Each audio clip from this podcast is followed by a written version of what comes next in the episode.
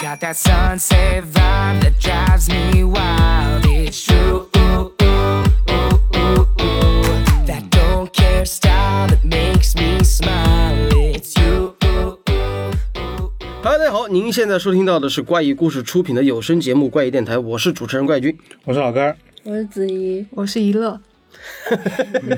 乐了，干嘛？好的，经常听我们电台节目的人应该又知道，哎，我们又多了一个新的人。对，这个就是我们在电台改版之后争取啊，就是在我们录电台的时候，谁对这块儿今天要讲的主题有所了解的，然后或者说有所接触的，对，有所兴趣的，我们就会把他拉过来，就不像之前那么固定了。嗯，因为之前就比如说像疏影啊、铁奶啊、老根儿和我呀，就这种这么固定的一个组合啊，就给我们接下新成员乐乐啊，他自己说叫一乐，但是我 是习惯了叫他乐乐了。好，我们今天来到了年底了，而糟糕的二零二零总快结束了，会将会迎来更糟糕的二零二 一。好了，呃，按照去年老根儿定的一个惯例啊，就是到年底的时候，其实我们去年是年今年年初录的是吧？就是一月几号，其实也是在那附近两天。那反正也没有踩到点儿。对嗯那今年我们就提前准备啊，就是盘点一下在豆瓣上年度悬疑小说的 Top 十。嗯，对，就今年踩着年的尾巴，也算是为我们今年做一个总结吧。对，对，那今年又有哪些获得了豆瓣上面的这个 top 十呢？就不知道怎么回事儿，反正就是如果说你让我们自己去整理的话，只能选出很主观的，嗯这种比较客观一点，对，毕竟这还是根据大众的民意吧大众的对，因为毕竟现在豆瓣也算是一个，你能说权威吗？图层上还是比较权威的。大家都认准的一个，啊对你找不到第二个比他更的。 对，一个评分平台吧。对，对？我们先回顾一下二零一九年的一些图书分类吧，因为我们之前做了一期节目，然后有兴趣的可以找来听一听。去年二零一九年悬疑榜单 Top 十啊，最后一名是焦渴，你还记得这是哪位作家的吗 我已经不记得了。啊，第九名是《黑暗中飘香的谎言》，有这本吗？嗯，有这是日本作家的一本书。啊，第八本《圣母》，嗯，第七本《诗人庄谜案》，第六本《莫药花园》。哎，这个《莫药花园》，上之前资讯说过第二本，对他我们出很的，喜欢他，我每期公众号都看。 你看了那么多，你能不能写点关于我们自己有用 的？啊，到第五名就是《清明上坟图》啊，《清明上河图》密码啊，嗯这是好像是片外还是完结？上次是完结的。对，然后第四名一坂新太郎的《孔七家》，第三名安东尼·霍洛维茨的《喜鹊谋杀案》，然后第二名克莱因湖，最终榜首《网内人》。嗯啊，所以说整体回顾一下，在二零一九年我们中国的嗯，作品也就三本，网内人》《清明上河图密码》和《莫要花园》。但是如果说算算原创的话，那就只有《网内人》和《清明上河图密码》，因为《莫要花园》算是半计时的嘛。那我们就今天来看一看啊，二零二零年我们的这个悬疑小说榜单会是哪十本呢？我们首先第一本就是我们倒着来哦哦，哦啊，第一本排行第十 top 十，对，咚咚咚咚咚咚，迷宫金榜题名。对，它是一本解谜书，签名书。然后是奥秘之家出品的，然后和故宫博物院合作的。对这个老关系户了，这是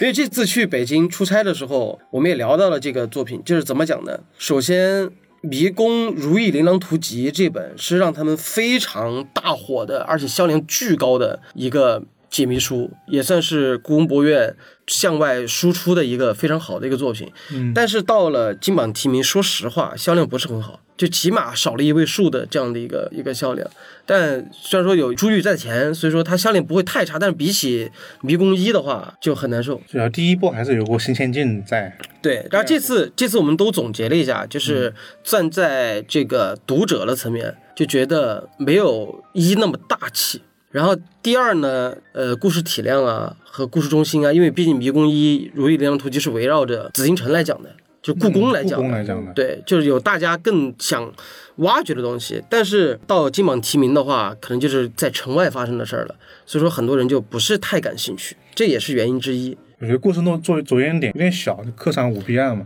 不是一个特别所有人都感兴趣的话题。我觉得，呃，但是说实话，我就觉得我自己作为侦探迷来讲，我我更喜欢金榜题名，就是它的解谜性，它因为毕竟是涉及到凶杀案了，就让我更像一个侦探在在做这个事儿。但我很喜欢那个之前你点到为止第一季录那个迷宫那个如意琳琅突奇，对吧？它有一段就是除了你解谜，第二段就是你去到故宫里面，就是用实地找解谜嘛对，实地解谜我是很喜欢，就感觉更对有趣了一点。今年他们这个其实也有，只不过就没有那么绑定的那么深了，嗯，所以说可能也对销量有所影响吧。对，嗯，但是还有一件事，嗯故宫的里面进车那件事，哦哦哦，对我想起来了，其实那件事儿对于故宫来讲啊，整体的形象对，其实有所影响的。再加上今年疫情，因为它这个也是从众筹开始的嘛，对，对宋朝，就是很多时候就导致了，因为包括今年疫情，就是你没法寄了，也会存在一定的影响。嗯，对，但是就是挺可惜的，这还算能进到前十。对对，也算是有一定的人气在了。这里可以给大家独家透露一个消息啊，就是《迷宫三》他们也在准备了。哦对，但这次《迷宫三》就不会讲清朝的事儿了。哦，终于要换朝代了嘛，，对，这可能会再往前倒一点。我想着说，故宫这个建筑是吧，历史这么长，就故事只放在清代会有点没意思。对，好，我们现在来到了第九名，嘟嘟嘟嘟嘟嘟是什么呢？嘟，低智商犯罪，作者紫金陈。哎，他是真是今年的热点人物啊。大满贯，满贯王但他这个低智商犯罪，你看过吗？我有有所了解，呃，大概讲了什么事儿？第三犯罪其实就是说两个很很蠢的贼，嗯，他们决定要去偷一个巨有钱的人的钱。好，这个故事怎么这么一百斤太 啊郎？嗯、对，然阳后光劫匪 他他他这本书就说叫他自己说是喜剧推理嘛，我觉得其实有点像《疯狂的石头》加一百新太啊郎。啊啊啊！啊对他这本书总有七条故事线，哦，交叉在一块儿。就是并进的。有人就是想去抢劫，有人要调查那种呃杀人案件，还有一条线就是关于贩卖那个文物集团，还有那些小事件，比如说谁跟谁的车追尾了，嗯、谁的哥哥被杀了这种事情，全部就是七条线并进，然后最终汇在一起，就是这么这么样一本书。它整体的感觉是偏喜剧一点的。嗯嗯嗯，对，挺好的。他之前那个高智商犯罪和谋杀官员系列算是一个系列吗？算吗？好，啊你不知道。嗯我我又很好奇高智商犯罪是怎么犯罪啊呀、高智商犯罪是那套坏小孩儿、长夜难明、还可少 呃，无证之罪，啊，对对对对对对，那三本。对，以颜良为主角的这三本书是高智商犯罪。嗯对对对对，啊，低智商犯罪就是这这个，挺好的。但我挺意外的，就是居然在二零二零年这本书是卖的最好的因为首先这肯定要是盘点经典出版的书嘛。哦，今年出版的对，然后因为这本书它出版的时候，正好就是在那两部剧热播的热播的时候，然后紫禁城就把自己的头像也换成了《极商犯罪》，然后天天开始卖这本书，你知哦道吗？反正反正当时那个，当时我只记得在《沉默的真相》出来之前，因为紫禁城自己是提前看到了的， 嗯，他说好多的我不说，这本书又要大卖了。 很直白、啊， 对，这也算是有很有信心了。对，但同行看起来的确老凡尔赛了。 恭喜恭喜恭喜恭喜恭喜！好了，那第八名，嘟，逆时侦查组，作者张小猫，这个一定得鼓个掌，恭喜对恭喜恭喜恭喜！因为可能对这名字可能有点陌生，但是大家一定看过《明星大侦探》吧？对，哦，他是《明星大侦探》的编剧之一，太 明星大侦探太好看了，场外 话，因为因为小猫他们应该算是在我那一辈儿往下顺的，就是他应该会比我再晚一点点出现，但是他的实力和能力来讲是特别强的一个人，他是应该和那个别问他们别问，他们在一块儿，然后他们之前就是有去参与这个《明星大侦探》的编剧工作，然后这次这本书，说实话，我觉得是出版社把这本书弄得，反正因为我是封面颜值控，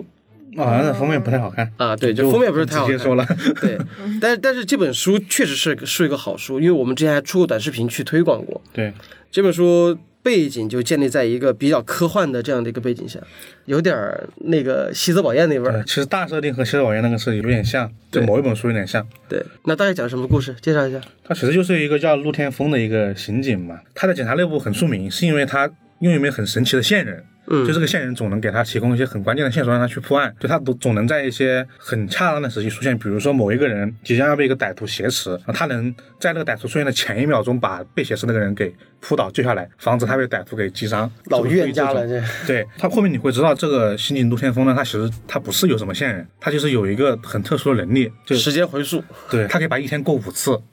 又是他是主动的吗？还是被动的？动他某一天他发现他可以这样做了之后，那他其实是主动的。哦，主动对，哎，像这种开天眼式的这种感觉，就是死了七次的男人，对对对，嗯然后土拨鼠之日、忌日快乐，这都是这种时时间循环的。但是这种题材，如果正儿八经你会把它放到一个推理作品上，其实是挺好玩的。嗯，他这个有点不太一样，就是他很早就把这个事情告诉你了，然后其实下一步是比较让我感兴趣的点是什么呢？就他某一天又碰到了一起案子，嗯那这起案子很奇怪，就是说，就可能有一个集团的一个负责人吧，嗯他某一天就收到一封死亡威胁信，嗯就说有人要杀他，他这就不在意嘛，这种东西他见得多的去了。然后某一天他走在路上的时候，恰巧经过一个便利店，这个便利店呢，他是突然想去的，他没有任何的提前的计划。那个时候店的门口突然有一个炸弹炸了，把这个人给炸死了。马上在第一起案子没破之后，又来他第二起案子，是还是这个集团的另外一名负责人，嗯突然在路上就是走路，他这个走路这条线也是他临时起意的，但突然就被一个一个路边停的那个车后备箱里面的炸弹给炸死了。然后呢，这个停车这个车位呢，还是这个车主他临时找不到位置停到这儿的。看上去像随机杀人，对，就是临时的太准了。然后就是就会发现，完蛋哦，，原来对方也是。对，对面肯定有一个跟他有一模一样能力的人，可以，这这绝对是经过了四五次的安排演算，嗯就已经知道了他这死者一定会走这条路，所以他就其实是一个两个有同样能力的人的一个哇，对那那就是互相算呗，看谁再多算一步，谁就赢了。就有点像那个哈利波特跟伏地魔之间那种关系。就如果对方如果知道你，他就会利用你的那个，对我我会利用你的指导来打上我的指导，不 是，不是有点像《弥留之国的爱丽丝》里面的方块七那个，方块棋。就是看谁多先算一步，他应该就是最最后是这样子的吧？那最后的梗我也没看，但是 但是但是我知道是这么一个，这是我我才翻了一半，嗯它大概是这样一个故事。啊，挺好的，挺好的，反正排行第八名，嗯，对，其实到这儿已经三本都是国产的了国产的了。好，那我们就看看第七本，咚咚咚咚咚，《破云二》，作者怀上。对我好，来陷入了说沉默。 有点陌生， 所以说今今天就是乐乐来这儿的目的， 来吧，这其实本书我以为是说破云 一，尴尬。因为它被列为悬疑小说范围，嗯对，因为破云这本书它，嗯、怎么说呢？先说破云一，他们的起点都是呃，主角人物都是从毒品的那种小村走出来的，嗯然后他们主要的目的就是为了去推翻这个毒品，然后相当于一本书讲的所有的故事线都是这样。然后呢，破云二我还没怎么看完，这还是讲的这种，就是除了革命友谊之外，呃，啊对对对对对，然革命后友谊就革会命中间就会夹杂着这样的一些悬疑案件 嘛。对，因为破云一和破云二，虽然破云二叫吞海，但是他们之间的联系是有交叉的人物关系，就是在破云一出现的人物，在破云二都有出现。但是哦主要说这个书的话，就要先说一下怀上，怀 上就是在耽美圈啊，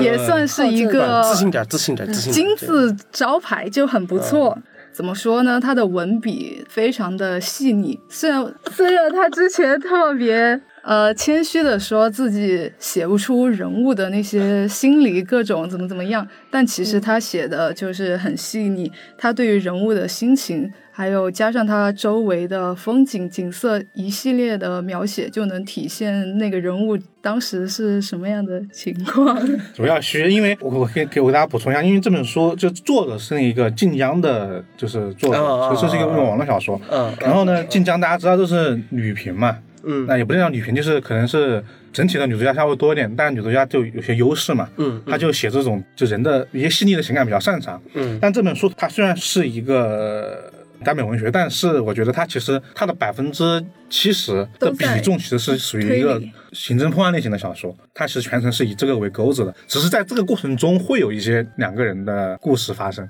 嗯，对那其实我并不是特别关注情感向这块儿的点上，就它故事层面，你会觉得怎么样？好。 好，言简意赅。就是乐乐刚才那个表现，嗯然后想到我身边一个朋友叫皮卡浩，就他在给我介绍一个现在我不敢去提的那个剧或者说原著，就他给我讲的时候和乐乐是一个表情， 我不知道为什么。就是浩浩那边给我讲的那部作品来讲，就是真的平心而论，往往有些时候像耽美向的一些比较好一点的，或者说受到大家喜欢的地方，不单单只是为了看男同志与男同志那点事儿，呃对，呃他可能也是因为故事的推动和人物情感的连接是有一定绑定的，所以说才会招那么多人喜欢，对吧？虽然说是有老色批存 在，但是但是问题是还是本身故事是有吸引人的地方，所以说我觉得。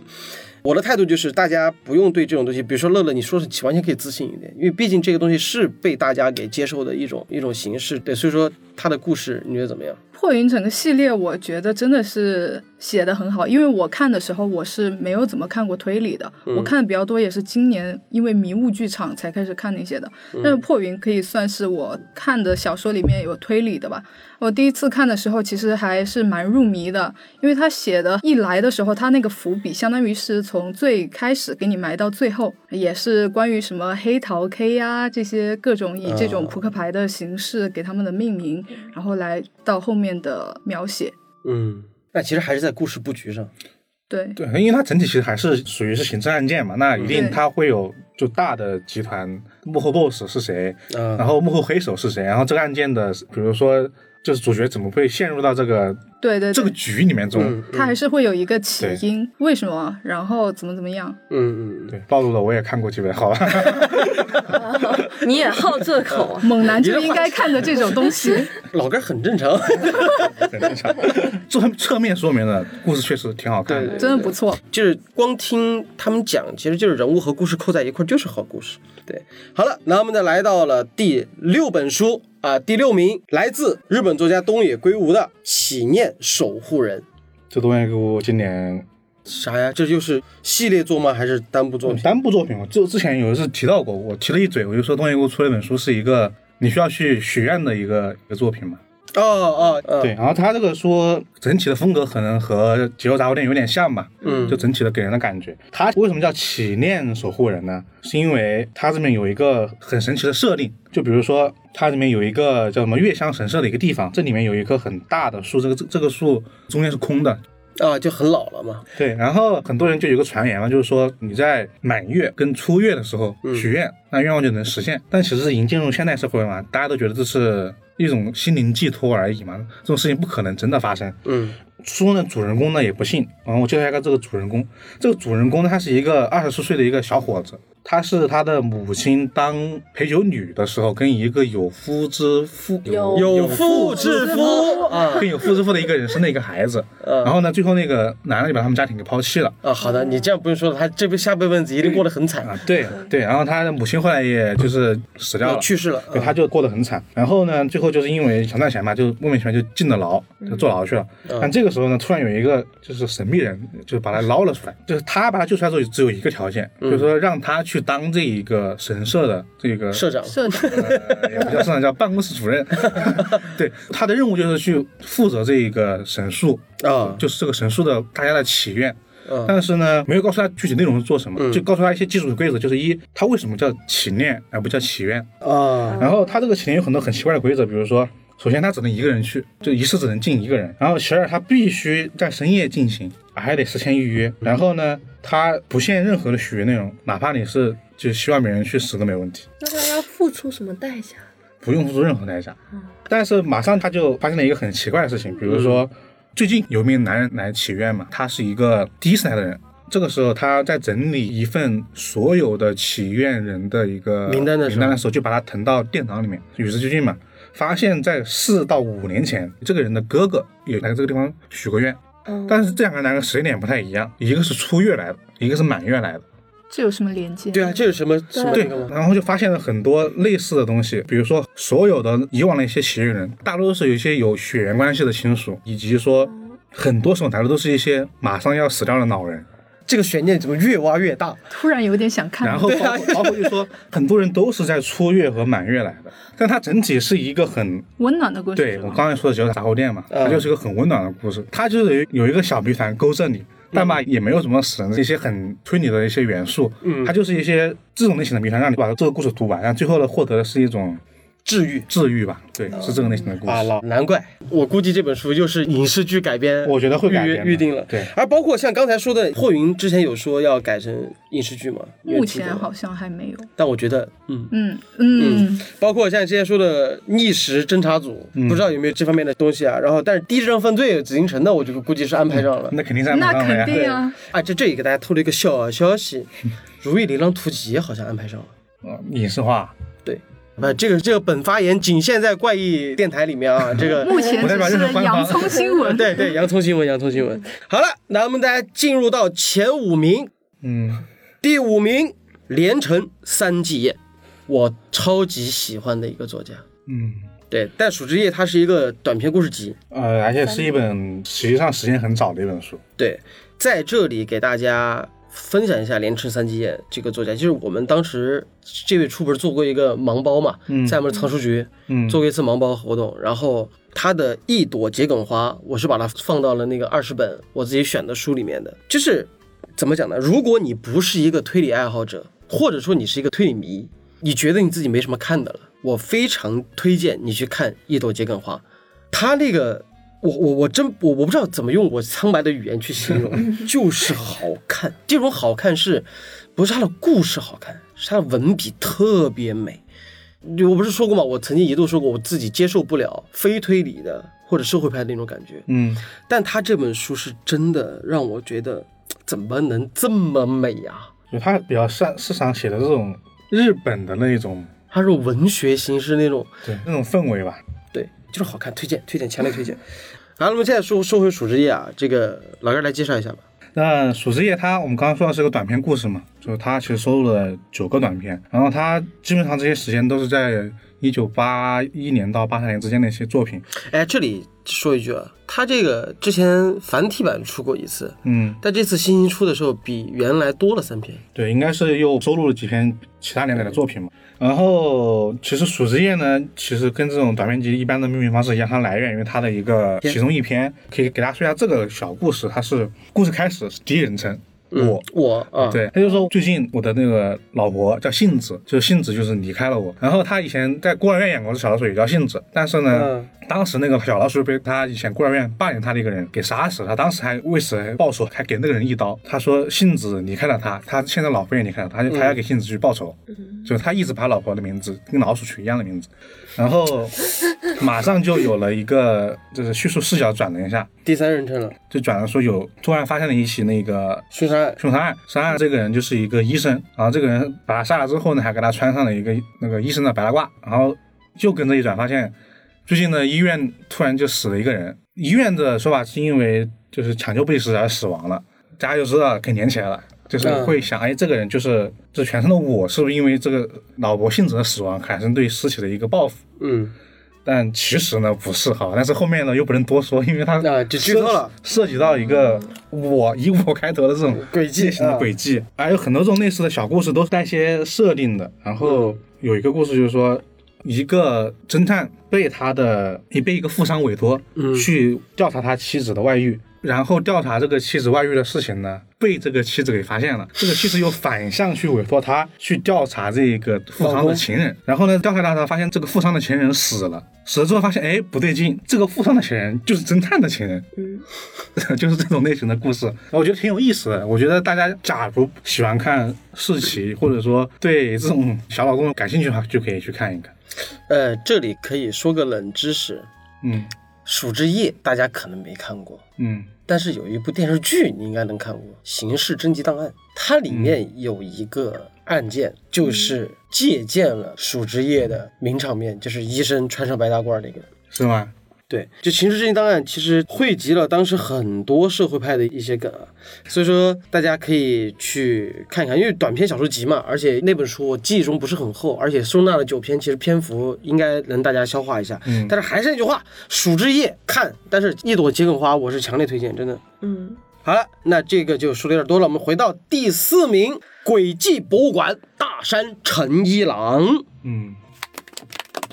这本书，我很高兴，台版的就是《密室收藏家》和《赤色博物馆》全部被简体中文化出版。对，然后大山诚一郎一直是我很喜欢的作家，就轨迹博物馆也不例外。对，这本也是我们盲包活动里对 top 二十。对 对对，也是也是在里面的。因为大志诚一郎怎么讲，就是还是这句话，就是已经口水已经说干了的那种，嗯就是对他就是非常善于把就是很简单的轨迹玩出新花样。嗯，嗯，然后和密室收藏家不一样，就是密室收藏家它是主要全部讲密室嘛对，而轨迹博物馆就是讲了一个，就是他们里面有一个呃像是过往案件的一个回收档案馆，就档案馆吧。对，其实然后主角呢是因为犯了一个错，然后就被调到那个档案馆去了。然而他在这个档案馆里面的那个馆主就是一个冰山美人，嗯，啊，就长得特别好看，但是像座冰山一样。然后第一次去呢，就给他安排了一个绑架案，嗯，然后就说你看一晚上，然后把这个案子看能不能看出什么端倪，就像对他进行测试啊，就围绕着这个。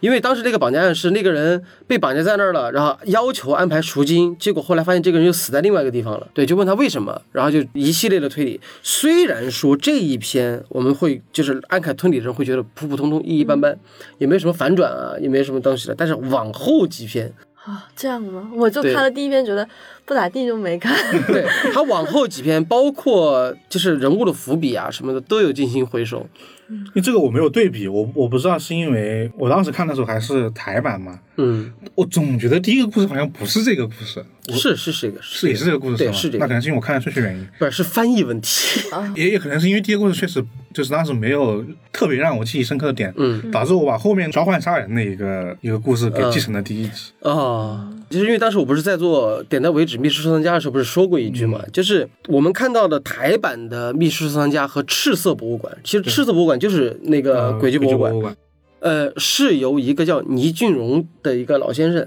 他自费自译出版的。真爱粉， 对，他是真是真爱，就你不能说他错，但是就是他那份热爱去推动他去促使翻译出版了大神陈一郎的作品。但是吧，就是没有对比就没有伤害，嗯就你把简体中文版正儿八经去拿去对比的话，文笔也好，故事也好，是真的立竿见影。就是很多翻译他自己可能就是都是那种很直的直译，有点难受。对对对对对，其实译者的理解是非常重要的。嗯，嗯，对，所以说也给大家推荐一下吧，而且同时什么不在场证明，嗯、绝对不想证明。对，就是之前读客这一次一次性引进他的三本书，还是让让我有点意外的。嗯就我觉得引进第一本就是《月上当家》的时候，是因为卖的挺好还是什么原因，我不知道。因为当时我嗯们也做了，做了节目，但是可能是在做节目之后出的，我记不啊太时是间做点。节目之后出的，然后我当时以为他就只会出一本嘛，然后没想到三本全就是全部引进了，还嗯我挺难的。我现在就还是挺期待字幕表轨迹。嗯那个我不知道会不会字幕表谜题啊，我希望能看到那本书吧。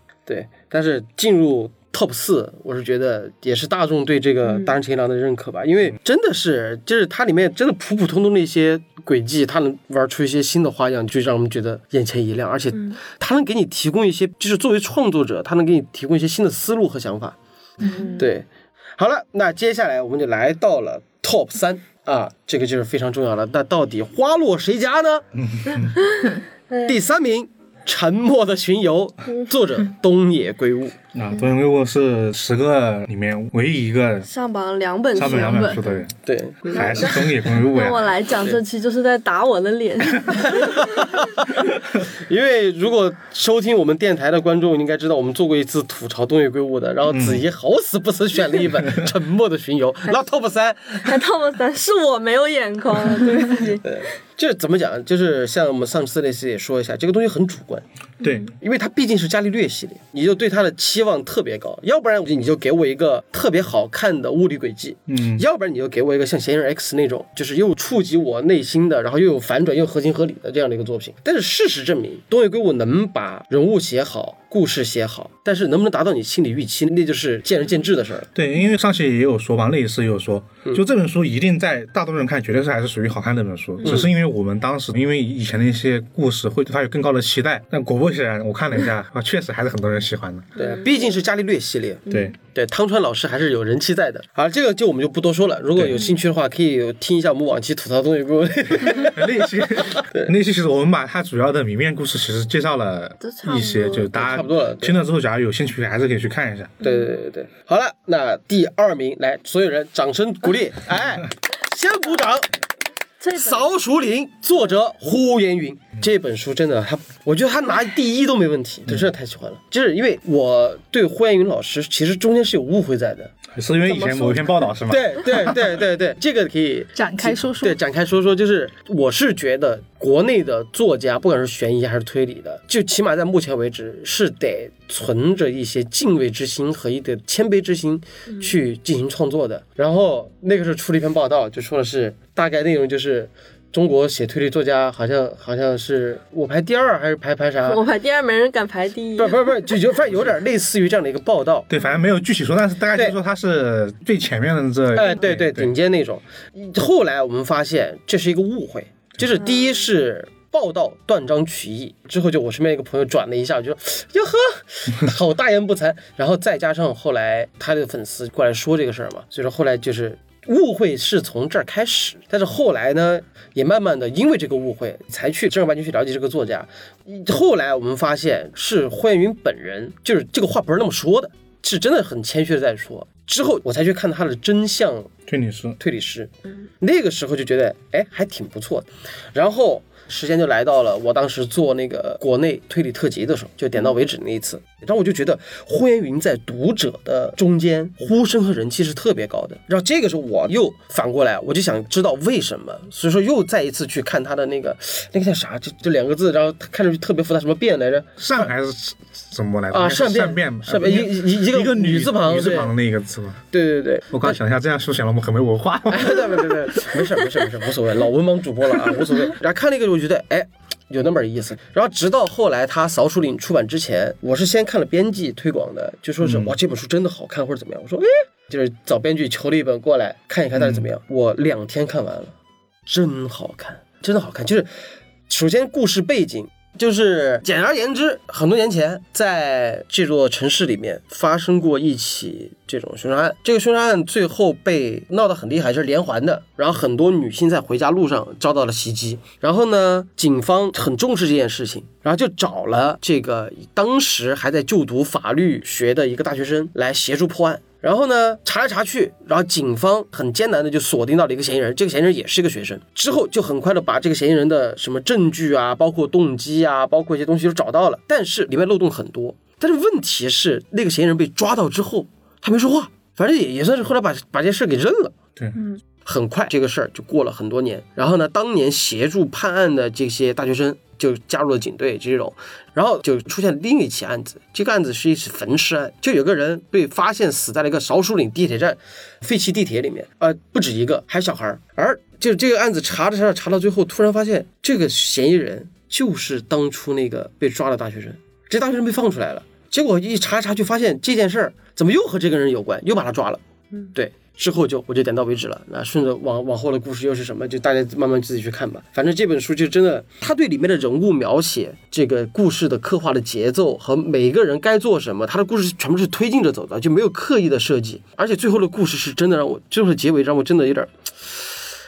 属于是难受的那一种。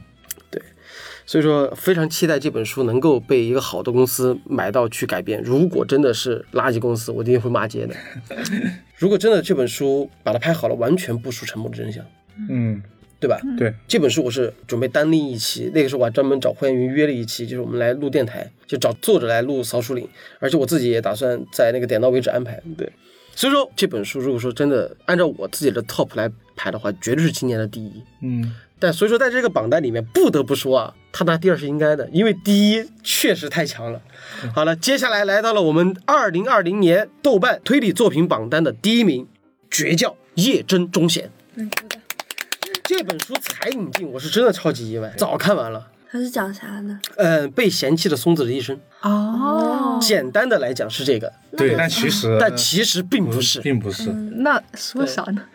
来，大啊哥，绝交这本书，它其实是一七年就已经出版过了，很早很早。繁体中文版对，不知道大家有没有听过“孤独死”这样一种社会现象？ 《孤独死》啊，孤独死，孤独史，我觉 得我以为是就是就是在日本嘛，因为很多老龄化这个情况比较严重，然后就有很多这种就是没有建立到家庭生活的一些人，会一个人死在这里面，家里面没人发现，可能等到很多天之后才有人知道我。觉得这种情况不仅仅限于在日本，中国也有很多。对，然后就其实是以一个这样的雇主死的案件作为引子发生的。有一天，就是警方接到报案，说发现一个出租屋里面发现一个尸体，然后这个尸体呢被十四只猫给吃了。嗯，然后呢，就是因为你第一时间不能调查到这个女子的一些身份嘛，就知道有这么一个女的，就是死掉了。然后马上就进到了第二条线，第二条线就是说的是嗯算黑社会吗？反正就有一个叫神代的一个人，嗯嗯，就他他死掉了嘛，那有一个他的小弟被重新找到了，就问他到底当初神代是怎么死亡的。然后这个神代他做的是一个什么买卖呢？他会把一些流浪汉就接到自己的家里面来，就是给他好吃好住。但在日本流浪汉呢，他是可以领到一定的社会保障金，他就帮这个人去领社会保障金，但是呢，从里面抽成，就相当于其实有点骗保的这么一个嫌疑。这个人呢，就后来死亡被发现，他在家里面被别人捅了十几刀，但不知道到底是谁杀的。那小弟就说，可能不是他们杀的。马上呢，这条线讲完之后，来到第三条线，是一个比较特殊，它是一个用第二人称来写的故事，就是它全都是你怎么怎么怎么怎么样。他讲的是一个叫杨子的一个女生嘛，在她嗯家里面出生之后，一直不受她家里的待见，特别是她妈妈。后来就家里面多了一个弟弟，然后她弟弟又学习又好，然后她妈妈就全程都是弟弟怎么样了，她这事情呢完全不关心，她在家里面就相当于很隐形的一个状嗯态。然后家里面就发生了个意外，这个弟弟被一个车给撞死掉了，就是她的妈妈就很伤心嘛，然后甚至会说一些很过分的话，就是为什么死的是哦，不弟弟，是他，而不是你她。嗯，然后同时这个时候呢，他他爸爸某一天早晨简单告别之后，爸爸就消失了。然后走之后，马上就有一个巨债来来了，你们家欠了三千万，就房子要卖掉。那这个时候呢，他妈妈却并不选择跟他一起度过这个难关艰难的日子，就觉得那你走吧，我要过我的日子，我不想跟你在一起生活，你自己去外面打拼去吧。因为是第二人称，会告诉你，你是一个很普通、很平凡的人，你的学习不好，你的能力不行，然后他自己一个人生活之后，开始找随便找了个派遣员工去上班嘛，但是还是每每个月入不敷出，交不起房租。然后他开始去保险公司上班，应该是被别人骗到保险公司上班，但是呢又卖不出保险来。就是你看出杨子是一个人生很惨的人，到这就开始了，就是三条线同时并进，对。给你讲这么一个死掉的这个女人到底其什么实故事。其实你最早看的时候就会觉得他像一只老鼠一样，嗯，然后又在不停的追寻自己的幸福，但这个幸福就因为自己的到来会伴随着不幸。就中间这样一卷着，你在看的时候，你就是觉得这就是被嫌弃的松子的一生。但是它有一个特别的东西，就是它故事布局。用的是第二人称来代入的话，就导致他后面那个所谓的翻转吧，我觉得那个算是翻转吧。对，特别震撼，因为他就一直说你你你你嗯你，你就特别有代入感。代入感很对强。你全程就已经进入他的角色里面去了。有对点好，这绝种望台步在哪儿出现过呢？现在目前为止，剧本杀里面，就是嗯你在看剧本杀的时候，就是他就说你叫什么什么名字，你是一个什么样的人，其实就用这种写法在加强读者的代入感。而你后来发现，他用这种写法去写是有目的性的。对，就为什么他叫绝叫？因为尖叫到了一定地步的时候是没有声音的。对，它不是大家听到那种尖叫这种声音。对，就绝叫其实还有一层意思，就是其实是绝望的吼叫嘛。因为我觉得是它这个取名的另外一层意思在里才面。就很嗯绝望。你能看到这个作品里面，这个杨这个主人公的很多是这种，你真不知道该怎么去面对这种情况，而且你会问这这根本就不是我的错啊，就你会这样就问自己不是自己的错，而且不只是说他这一个人，他毕竟日本是老社会派的这发源地的，对他不是在说这个人的故事怎么样，他就讲整个日本的现状、社会这社会现状况社。会状况，因为他其实整个人，我们刚刚说要从杨子的小时候这个事情一直讲到他孤独死这个时候，已经是一个很长的时间连线了。那这么长时间里面，日本社会的很多就是我们现在还能听到的一些现象，比如说泡沫经济嘛，对大家都知道嘛。然后包括我刚刚说的这种老龄化，包括日本的一些很冷漠的一些社会状况，全在这四两年这个时间里面，你能看到所有这些事情的影响。最终这影响汇聚到一个人身上去之后，你才知道这个人为什么会到这种局面来。这就是社会派的魅力。对，包括就是说杨子，他为什么给主人公取名杨子这个名字？因为杨子就我们听都知道，这是一个很普通、很普通的名字，在日本更是，它就是一个可能中国国内的那种刘洋，嗯李阳，就什么就类似那种类型的名字吧，大家都知道，他就说很普通的一个名字，他也也是想告诉大家，就是在日本很多人会真的经历这么一个事情嘛。觉得看这个毕竟社自会己感嘛会很难受，对就是毕竟社太会真实会会有点了。难受。而且他二零一九年拍过一个剧，四集就改编过一个剧，但是嗯改编东西有点大哦。但是就算他改编程度有点大的情况下，他依然是二零一九的 top 十的日本剧集。对，好，所以说这就是我们的二零二零年的这个在豆瓣上的图书推理悬疑分类的 top 十、但是非常觉得骄傲的就是，在这十本里面有五本，包括怀上的都是这个国产的，嗯对比起去年好太多了，对对，只能说我们国内的作家更高产了，对然后对他们的作品更加的受到了大众的欢迎和喜嗯爱，所以说才得到这样的一个成绩。对，好，刚才大家听到的是豆瓣二零二零年年度推理榜单的这样的一个 Top 十的一个归类。我们在半首歌之后，我们等一下回来继续聊一聊剩下的二零二零年影视作品里面有没有你所喜欢的悬疑类作品啊？我们半首歌之后再见。 I arrived in a world that made it clear that it didn't want me. Who would want me? I cried and cried and tried to find that someone else, someone who would love me. But who would love me? You, you say that you do. You say that you do. So uh, I. uh, I believed you. I believe you. Cause you're a rainbow, golden rainbow. You shine with all the colors of the light. You're a rainbow, golden rainbow. You keep shining on. 好了，欢迎回来。刚才我们介绍了这个图书榜单啊，嗯，那我们接下来我想问大家一个问题：有就这些书里面有没有你们自己感兴趣的，或者说像老干儿是看的差不多了嘛？对你自己有没有自己特别喜欢的在这十本书里面？我比较推荐的就是《绝教》跟《少数你》吧。其实《绝教》这本书今年能上，其实我我之前没想到，是因为我觉得这本书好像看的人没那么多。然后我确实也去去那个评价那个页面看了一下，嗯这本书其实才一一千多人的评价，嗯但是因为评分真的太高了，《少数你》其实也是的，嗯评价人也不多，也可能也就那个一千多个人吧，嗯但是也评价评分也很高。后面这些很多书其实看的人很多的，因为东野圭吾的书啊，然后紫禁城的书，紫禁城的书啊，都是看的人很多的。我因为我不知道它的评价标准到底是什么嘛，嗯现在看可能也不是单纯的因为人数跟评分，包括举教，其实之前在节目里面电台也推荐过好多次了，嗯对，所以我真的很推荐大家看看这两本不同的社会派的书吧，因为我觉得少壮其实也算社会派的对推对理小对说，对对对。对那两位呢？啊比如说乐乐是只看过《破云》嘛？那你现在听完我们说完，你觉得你自己想看哪本？第一、第二本肯定是要看 的，全就员真扎的堆真的被你说的勾起来了。还嗯有就是《一朵桔梗花》一定要看嗯，，那子怡呢？我很想玩那个解谜书。有啊，去尔公司。哦，对 啊，好，等一下就去玩，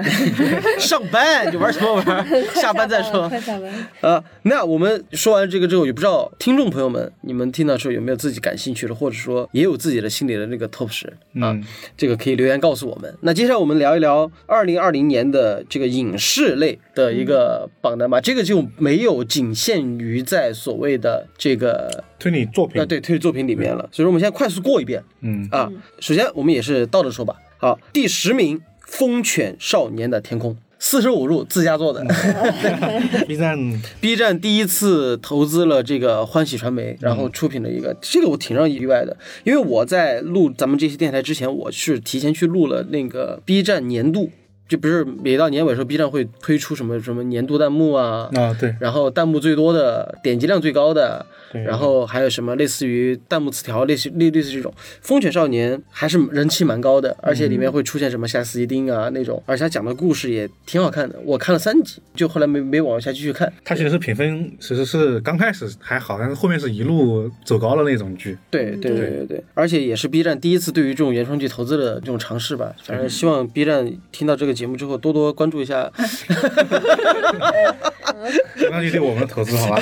对对对，好，第九名，《隐秘而伟大》这个剧是我看过那个简介，它这个剧是国产翻拍的，它原来是韩剧，但这次的国产的主演是李易峰。李易对嗯我对妈可喜欢看了，她管我借那个会员去看这 部剧吧，每天都提到看。因啊为他们在这部剧里，我我是通过热搜知道这个剧的，然后里面就提到说啊，李易峰的演技啊，对，对都有一定的对一定提升提升，对对对，好，第八名，第八名是我才不要和你做朋友呢。这部剧算是口碑挺高的一部剧，我好像都没看过。穿越就是那个女儿穿越回去的到妈妈那个年代。哦，跟妈妈做朋友，对对对对，而且它关键是就背景又是在东北。啊，哦，就很搞笑是吗？对对对对啊，就那种味儿，嗯就那种味儿。对他之前就是讲的是一个单亲家庭，他一直不理解为什么他妈妈是单亲，然后嗯那个日子过得其实也挺，反正让他就觉得挺没那味儿的。然后而且关键是故事开始也是他们他们家在搬家，然后之后呢，我忘了是啥了，反正后来就穿越回去，就到了他妈那个年代，反正就是青春爱情的这样的一个故事，在他们那个年代。啊，最后他慢慢解开了，哦，原来我爸可能是那个人。然后关键是他还和那个年代的人发生了一些感情纠葛。嗯而最后的结尾好像有众说纷纭吧，但是整部剧的质量和质感是难得的，没有特意去作，挺真实，挺有意思的。然后比如他还遇到当年那些叔叔啊，就那些他妈年轻的时候真的特别漂亮，然后叫叫什么名字来着？ 那个女孩叫李进步，他妈叫李青桐， 就那个青，很就是随便就青色的青，桐是那个桐，木字旁的桐。嗯，嗯，但是你听上去是一个进步，一个青铜， 就是对，反正就特别喜感。这部剧我是看了很多这个啊影视剧 UP 主在解说，然后也是评价很高的。好，第七名《鬼吹灯之龙岭迷窟》这部实打实的，我觉得太好看了。之前我们好像也说过好几次这部剧了。对我首先我公正的说啊，嗯，我是觉得首先这部剧好看得感谢同行衬托。对，因为说实话，迄今为止就是就是。因为我我自己没有太多的去关注这个东西，大家听众包含啊，以下发言仅是怪君本人，就无关别人了，要骂就骂我。《盗墓笔记》说实话，在之前的影视化来讲，运营的真的不是太理想。然后直到最近的这个重启，重启还算，不错不错，对对对，就捞了一手。然后，但《鬼吹灯》呢，算是走得很稳，嗯，对吧？虽说有一点点中间那种系列上的断层，就比如说像靳东版的，然后王大陆版的，对，哎，呃电影版那个《呃寻龙诀》。对，对《寻龙诀》那个算是吴尔善是把这个拍稳了，嗯，真的有把那个摸金范儿给拍出来了。然后到影视改编，直到应该是从《陆秦湘西》开始，从潘粤明潘粤明他就是开始拍这部剧，开始拍，然后再到《龙岭迷窟》的时候，其实慢慢的搭建出来了所谓的《鬼吹灯》宇宙吧。对，首先第一个，我一直觉得 IP 系列你得把它的角色给稳定住，要不然你怎么叫系列呢？就一直换，对啊，你你你换个名字，然后东家又不是同一个东家，完事后主角阵容就王胖子、薛立阳，再加上这个呃胡八一，对吧？一次换一个脸，一次换一个脸，就弄得很难受。然后《龙岭迷窟》本身的作品质量和对原著的还原是做的特别棒的，虽然说有改编。但是都是挺稳的，尤其是他最后官宣，就是说潘粤明其实已经签了很多部了，嗯，然后包括其实也就是自己调侃自己嘛。陈瞎子在这一部里面是老年的形象，但是在那个《陆秦湘西》的时候，潘粤明演的是。青年帅哥嘛，，对，是陈瞎子之前没瞎的时候，然后在《龙岭迷窟》最后的是陈瞎子给那个潘粤明摸骨的时候，就说：“ 哎，这位同志，你现在这样子颇有我年轻年轻时时候的，的伴， 其实就有点自我调侃。” 那个挺搞笑的，对对对，然后包括鹧鸪哨，因为你在《龙岭迷窟》里面其实有提到鹧鸪哨，然后他用的演员就是《陆行湘西》里面的那位演员，对，所以说其实给了很多书迷、剧迷一定的信心，就觉得我们是在正儿八经把它当做一个系列在拍了。对，对，所以说就从质量和整个结构感来讲，让它成为了一个大家所期待的这个作品，我觉得是非常不错的。确实这个系列我觉得都做的挺好的，对，好，来到第六名，《棋魂》黑马，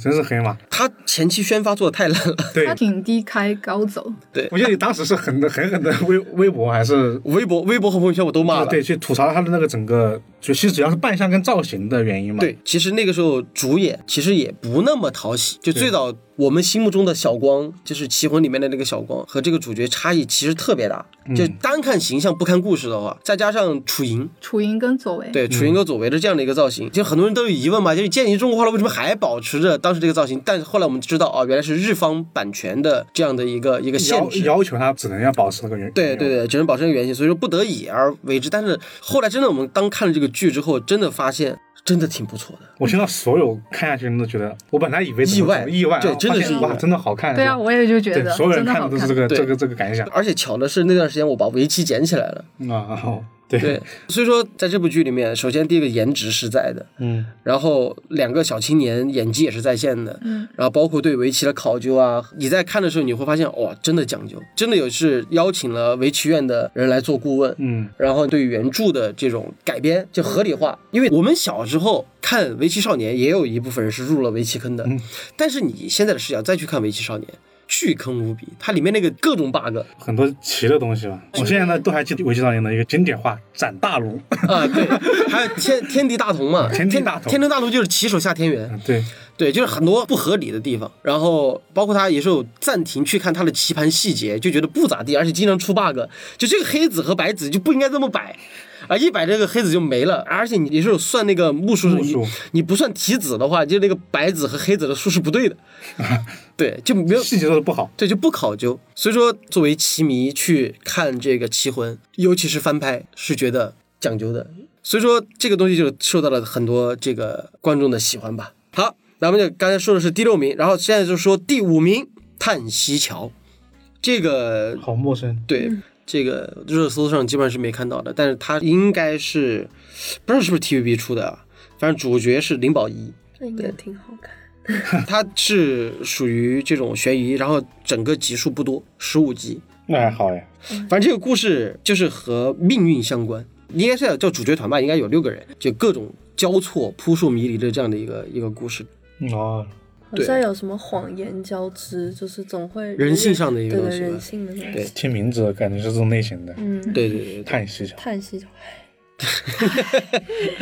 行好，现在说第四名，在一起，这是根据疫情当时最严峻的时候改编的十个真实事件，就比如说呃建立方舱医院，包括还有一个同行嘛，说一个人怎么着，他是要出武汉还是进武汉？他是他要进了武汉，对，他是意外进了武汉。他其对实跟别人约的是在另外一个地方城市下，对嗯然后他到了武汉下了之后呢，他就没有地方住，因为疫情了，所有的酒店都关了，嗯所以他当时临时去一个医院去兼职。嗯对，然后为了生存，就给他们就当义工，志愿者他就当义工然后换取一点食物。嗯，还有围绕着口罩，还有武汉人、火神山，然后摆渡人、生命的拐点、搜索二十四小时，这些都是发生在疫情期间。就大家有记忆的一些事件。嗯对，有还是围绕着武汉这座城市吧。嗯对，这个剧因为毕竟是今年的关键点，疫情事件的关键点，所以说这部剧的制作整体来说速度都是惊人的。对，对，对很快就拍完讲完了。对，然后就开播前，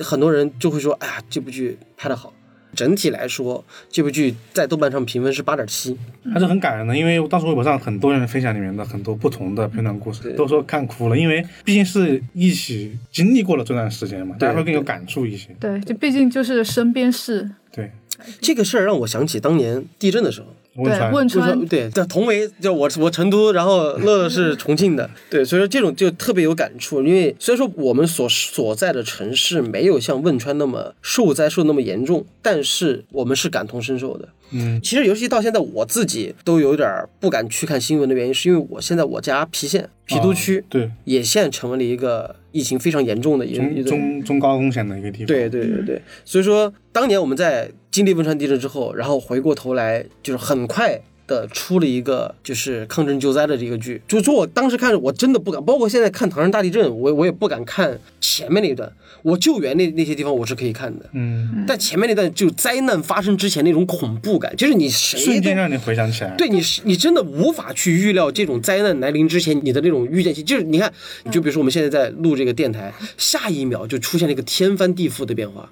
那种反对啊差，就是你上一秒高高未兴知感兴，下一面对，这种很恐怖的，天灾，对。而且这种在灾难面前，不管是天灾人祸，还是这种像病毒和大自然对抗的这种事情，很见人性。对，就是不管是感人的，还有一些丑陋的地方，就是比如说在网上故意散播谣言，嗯，然后就生怕唯恐天下不乱，然后带着病毒到处跑的那种，就这种恶性的事情。但是我们虽然说没做什么，但是你不乱跑，就是已经在对这个社会最大的帮助当了。当时就这样啊说 了。对你啥也别做，你就在家里好好待着，对啊。因为这是一个世界性的，不像很多年前那个非典，非典是就是在围绕着广州这这这几座城市，然后在中国，但今年是完全是世界性的一次灾难，对，所以这个这个大家有机会去看看吧，对，对好，那接下来 top 三。啊，我觉得今天 top 三没什么悬念啊， 啊，对，两两个连着 应说，该的，应 该的。对，第三名和第二名分别是《隐秘的角落》和《沉默的真相》。嗯，这这两个不用说了，我觉得我觉得完全不用说了。对对，因为网南这么多年了，就是每年都在出，你真的很难见到。同一个作家的同一个系列的作品能进入到，对，而且还都是推理的东西，对是这个真的很，就刚才不是乐乐说的，就迷雾剧场迷雾这个，剧场对啊，其实迷雾剧场到现在其实已经出了好几部了，嗯，它率先出来的其实是东野圭吾的改编的，嗯而那个时候大家所有人都觉得东野圭吾改编的应该算是有质量保证的，对，嗯对吧？但是没想到两连着两部《沉默的真相》和《隐秘的角落》成为了热点话题，尤其是这个《隐秘的角落真的是这出梗圈了，对梗到出处圈到处那是他个的梗，对啊。然后后续还出了很多就是别的故事，包括有鹿晗和那个鹿晗王千源，鹿晗跟王千源，对王千源演的那个剧，后面还陆陆续续出过好几部，都没有。获得像《沉默的真相》和《隐秘的角落》这么高的一个关注度，而相对而言，就于《隐秘的角落》来讲，因为它本身的题材和故事本身的内容，其实它出圈是因为在于张东升这块儿出了圈，嗯但真正讨论度会比较高一点的，还是《沉默的真相》。就他对这种反弹反腐这这块儿的描写和对于一群人去捍卫正义和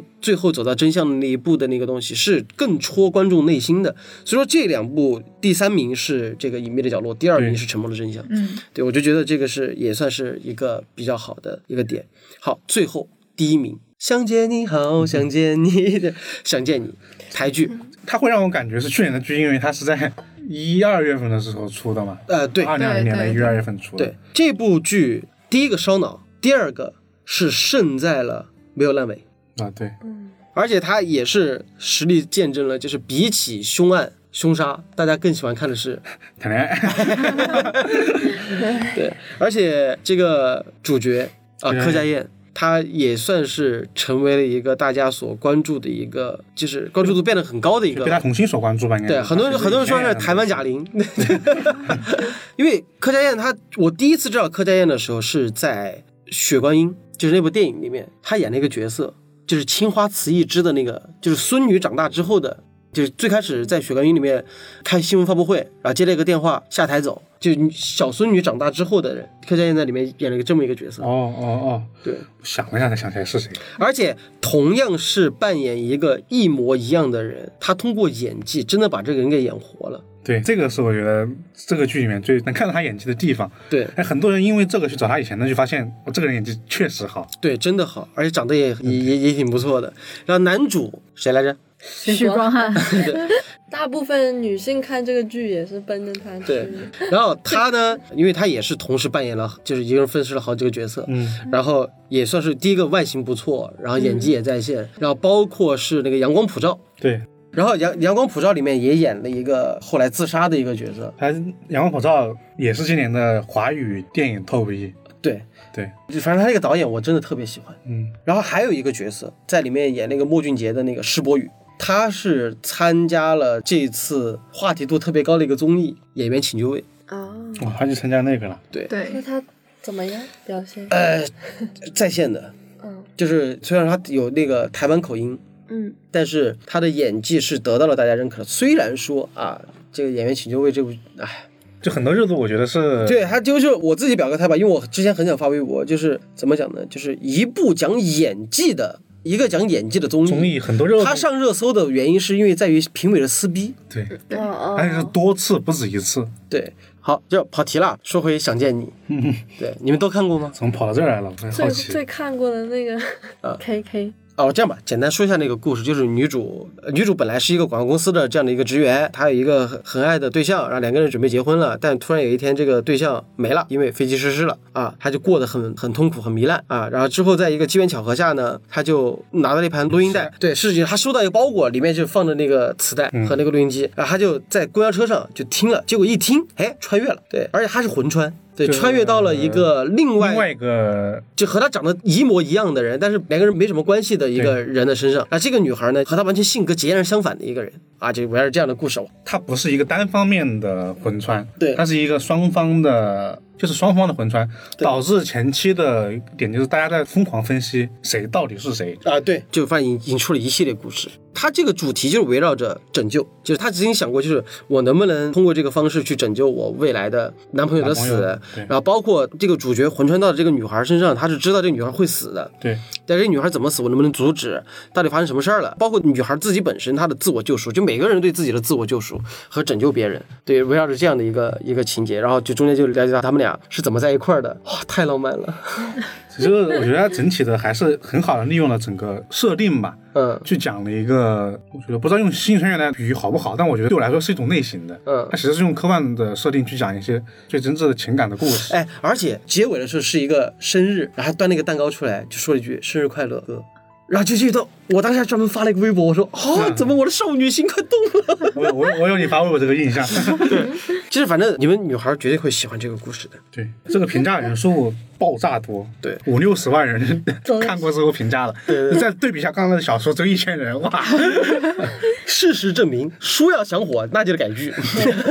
完全不是一个量级。对，好了，那以上就是在影视剧集上的一个 top 十、然后剩下就是电影了。电影我觉得就就没这个必要了，因为为什么我们今天会把这个就是影视掰出来说一说呢？就是因为前三名都是悬疑项的。对，主要就是这个原因。所以说这一点来讲，作为就是悬疑爱好者、悬疑推理爱好者，这件事情是很自豪的一件事儿。因为我在一五年，我真的对我的老板说过，我说未来几年悬疑和推理一定是一个大家就是真的抢着去做的一个题材。嗯，但那个时候，嗯，不管是老板也好，还是市场也好，都不信。主要是市场整个环境也确实也没有起来，对对对也是近几年慢慢的就但凡火的会出现的，大多都是沾点这种悬疑的。对前三个真的全是，事实证明，就是怎么讲呢？就是对于推理作者或者说推理迷来讲，硬核推理行不行？行，但是你得会讲故事。嗯对，那社会派推理到底好不好？好，也有不好，就是他可能说对于推理迷来讲，他没那么推理。嗯，但是问题是，这是告诉大家了，这是观众喜欢的。你其实真的是可以把这两两者结合的很好的，就是前提是在于作为编剧，你不要去侮辱观众的智 商。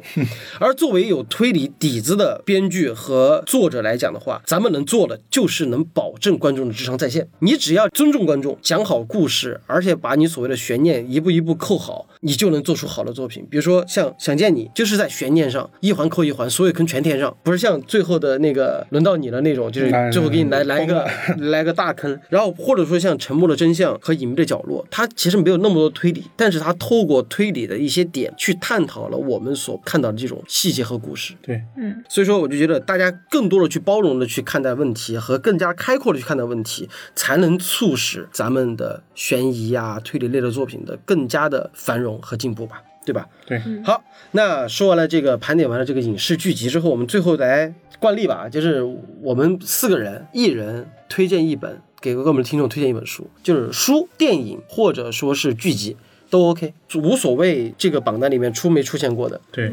就作为这个年终的一个总结了吧，大概介绍一下，好吗？从老师开始吧，老老哥抛个砖引个玉，真的我跟去年一样嘛，因为怎么说呢，我觉得今年的榜单都是一些很社会派推理的作品，嗯但我觉得其实还是有些本科推理的作品还是挺好看的。嗯然后其实我本来是想推《绝教》的，但是它既然是一第一的，我就没有必要说了。然后嗯，就说一部还是民番作品吧， 又是民番，对，因为那部作品是我今年三月份看的，然后是白井智之的一部作品，叫《无人逝去》，就它的名字的梗其实和《无人生还》是一样的，啊但因为可能是一番原因，它就那个民番作者把它翻译成叫《无人逝去》。啊，对，然后这部作品，又是一个无人生还题材的吗？对，然后它的它的这次是五个推理作家在一个啊，岛上，因为这个白井智之可能有了听众了解，他这个人写东西口味很重，然后写一些很屎尿屁的、东西，嗯嗯或者说一些那种很 B 级片的一些东西，尸体的一些腐烂的尸体啊、嗯嗯这些东西，嗯嗯所以嗯嗯这个作品我不知道是不是每个人都能接受，但它确实是一个本格性的作品，还是挺好看的。你像它还是一个五个人都死的一个经典的这种无人生还的谜题，但是它给了不一样的解答，以及很多层的也叫反转吧。我就很大家推荐去看这个故事。对，嗯，我就简单这样说一说吧。长吗？嗯，还是有一点长的，因为大概有小说里面是十几章的个样子。本格吗？它虽然说它的设定不是那么本格，但是它它的推理绝对的本格。就我随便说一个人物，他的有一个人就是死掉了，他整个那个脑袋被嗯一个那个钉子给钉穿了，一直钉他的前嗯前前嘴，但这个人他复活了过来，啊，然后他发现自己的心脏是没有跳动的，就已经是个死人了。它只是科幻主题的吗？他就他其实这不是科幻主题，他只是有这么一个设置在在这里，然后他发这现设置，对之前的五个推理作家全部死掉了，全部活过来了。哎，有点意思我这这本书有时间的话，可能可以大家详细讲一讲。但这本书真的挺有意思的，啊，对，可以。那子怡，我我想推荐一本书，就是因为也是我今年看的嘛，不过也是去年出版的。这本书的作者是小林泰三嘛？你去年最不难吗？对啊，嗯哦，对，最不难，就因为他去世了。但是我觉得这部作品真的很好看， 所以想再推荐一次。啊，你你看完了吗？我看完了，就是我我觉得这本书就真的就是就是控制我的神经，就我的神经看到他这本书，我就觉得我的神经好痛，奇妙的 比就喻， 很奇妙，就是就不知这什道么奇怪 的比喻？这是就感觉真的是。它是需要我带脑子去看的，不是，啊，对，啊，确实是控制了神 经。就是不单纯是一种文字，它就真的是一种，就是升华到一种很高的精神世界的一种描绘啊，或啊者一啊种啊！反听上去了很苍 白。行啊，子怡推荐了小林泰三的《最不难》啊，那乐乐嗯，因为我看的推理书会比较少，所以给大家推荐一个韩剧叫《僵尸侦探》，就是跟《想见你》一样吧，它。就是是会有甜甜的恋爱在里面，所以 就是大家可能接受度更高，就是可以去看一下，我它讲觉的得啥还故事蛮啊好看的。就是一个人，他就是醒来之后莫名其妙他变成了一个僵尸，莫名其妙对他醒来之后就发现变成一个僵哪尸种，哪种僵尸？就是中中国丧尸哦，那就是丧尸。啊，就是就是死不了了，没没感觉了。对，超级有意思。他有意识，他之前是个人，但是他不记得自己为什么变成僵尸了，所以他想要在人类世界活下去，他就一直在锻炼，就是他在一个很阴暗的房子里面，每天都在那个跑步机上练习走路，因为僵尸就很僵硬，嗯然后练习用手、用脚，然后怎么去赚钱。然后当时呢，是有一个侦探死了。然后他就代替了那个侦探的身份，去了那个侦探的呃事务所当侦探，然后用他的身份来解谜自己为什么变成了呃丧尸。哎，对你来讲，它的解谜程度构成烧脑吗？还是觉得环环相扣的那种？嗯，环环相扣吧，也不算说是特别悬太疑烧脑，但是我觉得呃它就是有悬念勾着你往下看的。对对对，会有悬念勾着你。最主要的是还挺甜的，哎，嗨 那不就是我和僵尸有个约会吗？ 改口哦那说。那那那那还是不一没样有，的。我觉得这个这个这个意思感觉就是说大家如果有时间可以看一下，就是打发时间，就还不错。好，这样老根儿推荐的是民番小说，然后子怡推荐的是已经有出版过的，然后乐乐推荐的是一部韩剧，嗯，都是推理的。我年终我想推荐一部完全和推理无关系的一个纪录片或者叫综艺，《嗯，百万富豪起底大翻身》。那是呃综艺吧是个，呃，算是一个综艺吧。他讲的故事就是很简单，就是一个百万富翁，就是把他钱全拿走，对，拿走之后就只给他一百美元，让他怎么起家？我对我也，有让他看让让让他在多长的时间里面做一个估值五百万的一个五十万还是五百万，我忘了。一的一个一个店或者怎么样，嗯反正人家赚到那么多钱，他就想到就是我去拿这个一百美元还是哎一百元还是多少钱，反正不多的钱，然后在很短的时间内去开一家公司，然后让他去估值。如果他的估值到达那个地方的时候，那我就等同于四十五十赚到这么多钱了，就讲了这么一个故事。因为 B 站上现在是有的，你去看 B 站上有特别多杠精，都在质疑他为什么就是这个行为可行。我哎，对，就是他不是后来开了一家烤肉店，他说那之后也经营不善，或者巴拉巴拉巴拉巴倒闭拉了巴拉，对。但是我自己从这个剧里其实看到更多的是鼓励，因为我自己一直以来很糟糕的经济状况，就一不理财那种乱七八糟的。然后通过这部综艺，让我觉得我得。去改变自己的经济状况。对我和富人的最大的区别就是，你不懂如何去管理自己的财务。因为我之前也尝试过，很多时候去看就是什么《穷爸爸富爸爸》呀，什么什么小狗钱钱啊， 就这些理财上的数值，但是从来没有付诸于行动。但是通过他这个事情给我带来启发之后，我开始尝试性的去，第一个是开源节流，就是一方面去控制自己的花销，另一部分去尝试的钱生钱。所以说我非常推荐大家去看这个综艺吧，因为大家看的时候千万不要去杠它。不现实，什么节目效果，因为他最早第一笔钱是他去卖轮胎。他找了好几个轮胎，这样特别好，去找了一个人转手卖掉，就卖了很多钱。然后很多人就说啊，假的吧，不可能，不可能。我觉得大家看以什么样的心态去看吧。比如说，我就从里面看到了激励。对，我觉得大家多抱以希望，然后我看那多个地就去更关多注是很多是思维，对对对对思维的不同。对，好吧，那说到这儿，然后呢，我们也推荐了自己特别想给大家推荐的，然后接下来在我们的公众号上也会有别的我们团队的成员给大家推荐了一本书或者一部剧或者一个剧集啊，希望大家能够喜欢。那今天的节目呢就到了尾声了，然后也算是我争取吧，这期节目大家听到的时候就应该就是二零二零年的年末了，嗯马上就要过年了，呃，这一年过得很糟糕，然后也不知道未来这一年会过得怎么样，但是呢，希望大家打起精神，好好的去面对一个新的开始吧，好吧？那在这里呢，我怪君就仅代表怪异故事的全体同仁，祝大家 Happy New Year，新的一年，然后我们一起来新的开始。今天的节目就到这儿吧，我是怪 君，我赵哥，我是子怡，我是乐乐。终于给他掰过来了。好了，我们明年再见，拜拜。拜拜拜。あれは2年目の春の日